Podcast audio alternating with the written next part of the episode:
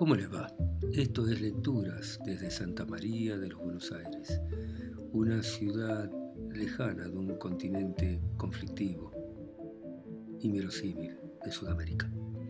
Y seguimos leyendo la novela Los primeros fríos que cuenta la historia de un joven Juan y un viejo Manuel que por azar o destino se encuentran una vez por mes en alguna parte del jardín botánico. Y la novela sigue así. Junio de 1975, Parrotia Pérsica. Y ya ve Roberto una tos, una tos de porquería como otras, el hervor en el centro del pecho, la garganta arañada por el esfuerzo de sacar lo que molesta, poco espacio para que entre el aire a lo que queda de un viejo, algo que se arquea fácilmente de igual manera se pone azul, una cosa que después es difícil de estirar y cruje, se queja cada rato, un temblor general que nunca se sabe dónde fue que comenzó, pero que democráticamente se asienta en la punta de los dedos, las piernas, en mi forma de hablar que se hace torpe en estas situaciones donde hay que transponer las molestias musculares, la gravedad de los huesos, la distancia para cursar las anginas, descubro que mi equilibrio con Dios es precario. Él es algo así como el tren que se fue de la estación a la que acabo de llegar, algo que no está cuando lo necesito o cuando lo busco y es claro que jamás estuve de acuerdo con ese pagaré que significa rezar, pero ¿quién puede saberlo? ¿Acaso él acepta tarjetas de crédito que vencen el último día hábil de la tercera semana de cada mes del cuarto milenio? Pero en realidad lo lamento, tengo tanto derecho a dudar de él como a a que Él dude de mí, así que a cada uno a sus asuntos y sin molestarse, si es que acaso existe, tal vez sea el arma de los enfermos como yo, que cuando la fiebre los sacude, recién entonces atinan a decir, ah, no me quiero morir, mi Dios, no quiero. Y ahí tenemos uno de los grandes dramas, un Dios sordo que embromar, y no estoy así por los años, no, aunque vaya quedando poco de mí, no voy a cambiar, porque si Dios está allá afuera en alguna parte, es seguro que no me necesita para seguir con su trabajo y yo soy unas palabras sueltas, frases, ideas, recuerdos que con los años, en lugar de ocurrir afuera, empiezan a suceder adentro. Todo está tan lejos de Cuba que a veces no parece que hubiese sido mi vida, que tal vez le pasó a otro, solo la noche igual a las cosas. Abro los ojos en la oscuridad y no distingo lo que me rodea, pierdo noción de día, mes y año y es bueno creerlo, pensar que nunca dejé de ser ágil, que corro y escapo de calle en calle, de barco en barco, de época en época. Un concierto de movimientos, brazos, manos, piernas, un cuerpo entero que se pliega sobre sí como un caracol.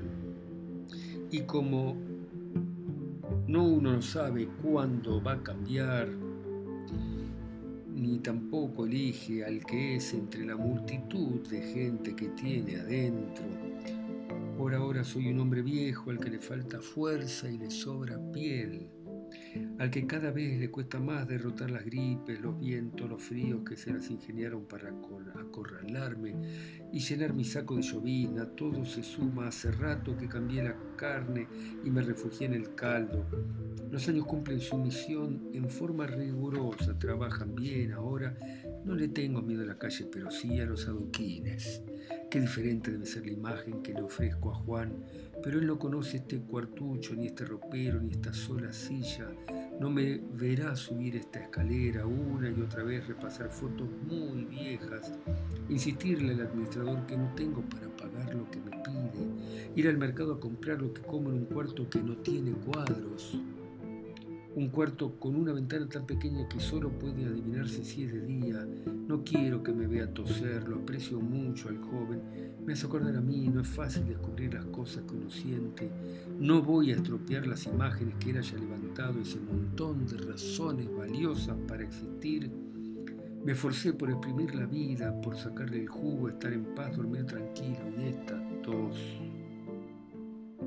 de nuevo un perro que nunca dejó de seguirme. Tosí al ver por primera vez aquella Buenos Aires, aquel país enorme que era Argentina, tierras fértiles, llanuras para que uno pudiera sacarle lo mejor, ciudades y pueblos de calles anchas.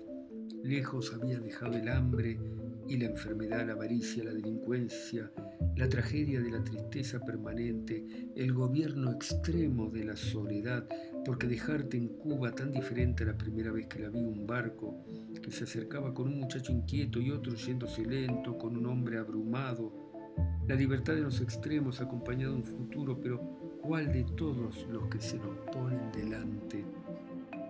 Me fui de Galicia con las barajas necesarias para ganar el tute que empezaba a jugar me asomé medido a las playas de La Habana y su arena. Fui descuidando la partida sin darme cuenta de que el destino me estaba jugando con un mazo marcado. Me emborraché de la certeza que todo nos está permitido cuando tenemos 20 años. Amé el mar bajo la luna y los amaneceres, seguí jugando aquella brisca cotidiana con la seguridad de que era mentira que estaba perdiendo, era mentira que la mancha en mi mano era sangre y muerte y era mentira el horizonte del mar riéndose con las barajas en la mano. Fui polizón de la bodega del principesa Mafalda, subiendo la cubierta por la noche para robar lo que quedara y fuera comestible, cualquier cosa que pudiera morderse y evitar que perdiese algún diente por culpa del escorbuto, de pasajeros sin boleto a pelar papa y fregar los pisos hasta el cansancio, todo para no pensar y para el recuerdo que levantara una niebla imaginé Buenos Aires como mi madre, algo tibio, largo, algo cerca, seguro, algo firme, protector. Ya entonces era un hombre, ¿qué cosa ahora? La tos es el centro de un dolor firme en el pecho, un desgarro intenso. La mano cerrada con fuerza sobre el esternón no alcanza, nada alcanza cuando el cuerpo pesa. Cuando se pierde el dominio y la cuestión es una sola y es poner todo el empeño en llegar hasta el sol y estar sentado como ahora alrededor del otoño, Juan cayéndome en forma imprecisa y de a poco como un árbol pequeño y marrón de flores amarillas que se mezclan con otras completamente secas y duras y yo estoy viejo secándose despacio, una vela que se apaga y lo veo, Manuel Ferro, en esta lucha desigual que espero gane y no puedo hacer otra cosa que la que estoy haciendo, palmearle la espalda que se empecina en toser y atraerlo hacia mí. Hagamos cuenta, viejo, que uno nunca sabe cuánto va a durar la tarde y que el tiempo no lo mide en los relojes. Tosa no más que yo lo cuido, que usted es demasiado fuerte para dejarse vencer por una gripe, que lo quiero como al padre que no tengo, no tuve y que todavía tenemos muchas cosas de que hablar, compañero. Que desea así flojo a mi costado, con una respiración que se va poniendo serena, los dos con los ojos cerrados por el sol que nos deslumbra y, tal vez en el mismo tiempo y lugar, junto a muchachito que tose rodeado por compatriotas y también por italianos, montones de manos apretadas que sujetan bultos, hijos, miradas que se amontonan en torno a una luneta que muestra el mar marrón del río de la Plata y la ciudad que se alza sobre la orilla, la mezcla siempre curiosa del futuro y el miedo y el muchachito que tose desciende rodeado por voces excitadas, sueños sin hambre y días sin miseria, uno más en la fila y un nombre y apellido que se anota Manuel Ferro, español, soltero, 19 años, para después pasar un tinglado enorme lleno de gente que espera encontrar lo antes posible. En qué parte de este país tan grande está el lugar donde empezará la nueva vida, que quiere tomar el tren o el tramway para ir al Bajo Flores o al Bajo Belgrano, tal vez a esa ciudad tan lejana que le hace recordar a su patria, Córdoba, como en España.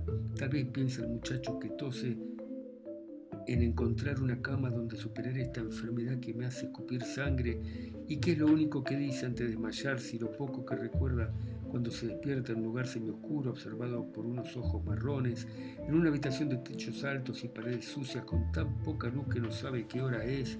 Ya casi lo dábamos por muerto, reconoce y le hablan en italiano, y él nunca entendió el italiano, y sin embargo es tan claro lo que le dicen y lo que oye, que con esfuerzo pregunta si eres española, y la muchacha le coloca un trapo mojado en la frente, se ríe, tiene la lluvia en la mirada y el otoño en las mejillas y le contesta que soy de Nápoles, Manuel, el Vesubio, el Vesubio, y se habrá sorprendido para que Carmen, sí, Carmen, se diera cuenta y le dijera que lo sé por el pasaporte y que antes que él pregunte de nuevo le dice que este es el hotel de los inmigrantes y no quiero oír una palabra más que está débil. Mi padre dice que tal vez sea tuberculosis, que no quiere verme cerca de usted, no sea que me contagie, que Dios le ayude y el muchachito que siga acompañado por la tos deja de lado el hecho que nunca aprendió italiano para preguntar entonces por qué lo hace y ella no responde.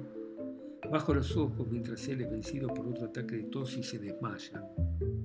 Días y días de fiebre por las tardes y una tremenda debilidad sumada al eterno dolor de cabeza y el pecho que se abre vislumbra apenas y cada tanto la labor de las manos y las miradas de Carmen hasta una mañana en que lo despierta el silencio y la ausencia de su muchacha italiana.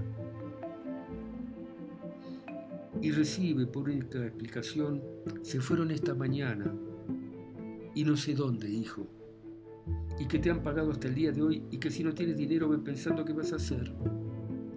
Ay Dios, Ferro se ha quedado dormido igual que la tarde. Lástima que no esté despierto para mirar conmigo cómo caen las hojas con balanceos suaves y medidos. Nos ha rodeado la brisa, no hace falta no hace frío, todavía no, don Manuel. El cielo es aún grande y celeste y está tan lindo el invernadero. ¿Qué pensará la gente que pasa y nos mira? No somos gatos al sol quietos mientras a nuestro alrededor el otoño tiembla un poco en las hojas y en la punta desnuda de los árboles. ¿Cómo se habrá sentido aquel día no sabiendo cómo empezar a entender que Buenos Aires sería el resto de su vida? Lo imagino preguntando cómo hacer para ir al pueblo de Victoria, provincia de Buenos Aires, tras el recuerdo borroso de haber oído en la mesa familiar que el tío Nicanor, hermano de su padre, se había sentado allí. Así que salió a cegarse con el poco sol que tienen las tardes de invierno en esta parte del planeta y de alguna manera llegar hasta el pueblo de las afueras, unas casas bajas, creciendo como los yuyos de esta tierra de manera desordenada, y por azar, y parado en medio de una calle de tierra a leer las letras pintadas en forma tosca sobre el frente de ladrillo de un edificio de una sola planta y con una puerta de madera bien ancha, almacén de ramos generales de Nicanor Ferro.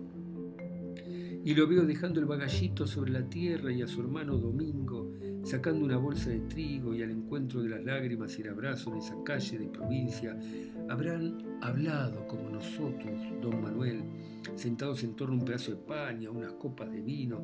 Recuerdo que me contó los días siguientes enredados de planes y trabajos y dar las gracias por fin de sentirse en alguna parte como en casa, porque acá estamos los dos, usted y yo, y usted que se ha quedado dormido sobre mí sin darse cuenta con la boina a un costado, horriblemente caída, pero todo va a andar bien, ¿sabe? Se acabará la tos y la fiebre y se va a ir, todo va a volver a su lugar me va a seguir peleando y yo lo haré rabiar, me va a hacer sentir que la sabe todas y que yo soy un tonto, que tengo que aprender, pero eso sí, no creo que usted pueda volver a dormir sobre mi pecho. Lo consideraría como una manera de mostrarse débil frente a mí y sé que esto no le gusta. Lo entiendo porque no tengo problemas con que cada uno siga con el papel asignado, porque las cosas a veces simplemente ocurren. Como en esta tarde de otoño en que no hace tanto frío, que se oyen demasiado los colectivos y molestan las bocinas porque usted duerme y ellas no se han dado cuenta y me dan unas ganas terribles de decirles que se callen, que no hagan ruido, por favor, que mi viejito descansa y se tiene que recuperar para seguir conmigo, pero el sol sigue cayendo y el otoño continúa cercándonos con esas tristezas amarillas que son las hojas. Ya tendré tiempo para contarle algunas cosas que estuve pensando en estos días, porque llega un punto de no retorno en el que si no cambio perderé para siempre la oportunidad de ser un hombre diferente. Tal vez mejor, o en última, más dueño de mí mismo, o por lo menos con la tranquilidad de saber cuáles son las cosas por las que decido vivir Ahí va la tos de nuevo que se ensaña con el viejo pucha, porque es como partirse como un cuchillo que se clava de punta y baja vertical hacia el abdomen, acompañado de la inmunda sensación de mocos y el aire que quiere entrar o salir, no sé qué quiere hacer. Para mí que está confundido, a fin de cuentas, ni yo sé dónde puse mi pañuelo. No, gracias, Juan. Estoy seguro que está por acá en algún bolsillo. Me pareció que por un momento me había quedado dormido. Eso me habrá parecido lo más que porquería estar enfermo, pero va a pasar. Siempre me gustó esta época del año, pero si no, ¿cómo voy a disfrutar del otoño si por dentro me desarmo y se me sueltan todas las piezas? Tengo que cuidar que mi cuerpo no se desparrame, no se ría, le estoy hablando en serio, Juan. Un día de esto lo voy a invitar a casa, no le voy a decir que es grande, porque no lo es, pero para mí sobra, y tiene un pequeño jardín, claro, que ahora lo tengo un poco descuidado, y aparte de mi habitación tengo otra, con una pequeña biblioteca, por suerte la puedo mantener. O me cuesta con lo que a uno le paga, pero no me puedo quejar. Mire, siempre hice lo que quise y si no lo invité antes es porque simplemente me olvidé. Pero un día de estos, vio que se está poniendo frío, es hora de irse, pero déjeme solo, que embromar, que todavía puedo. Vamos, ¿qué se cree, Juan? ¿Por qué no me corrige más? Sí, bueno, viejo, vamos. Aunque me gustaría decirle que mejor sería que nos sentáramos porque todavía tenemos mucho de qué hablar. Por ejemplo, de tos que tiene que no me guste nada.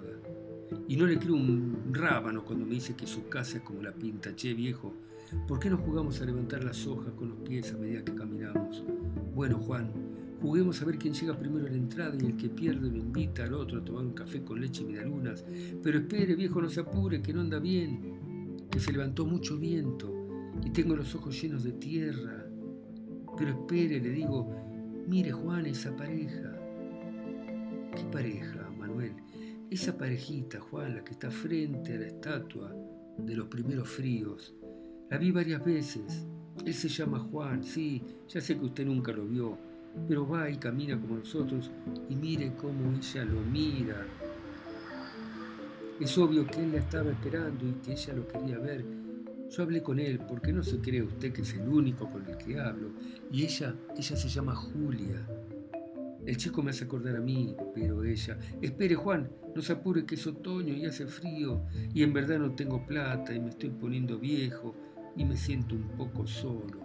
Espere, espéreme, por favor, le digo. Bueno, gracias por escucharme, seguimos la próxima, chao.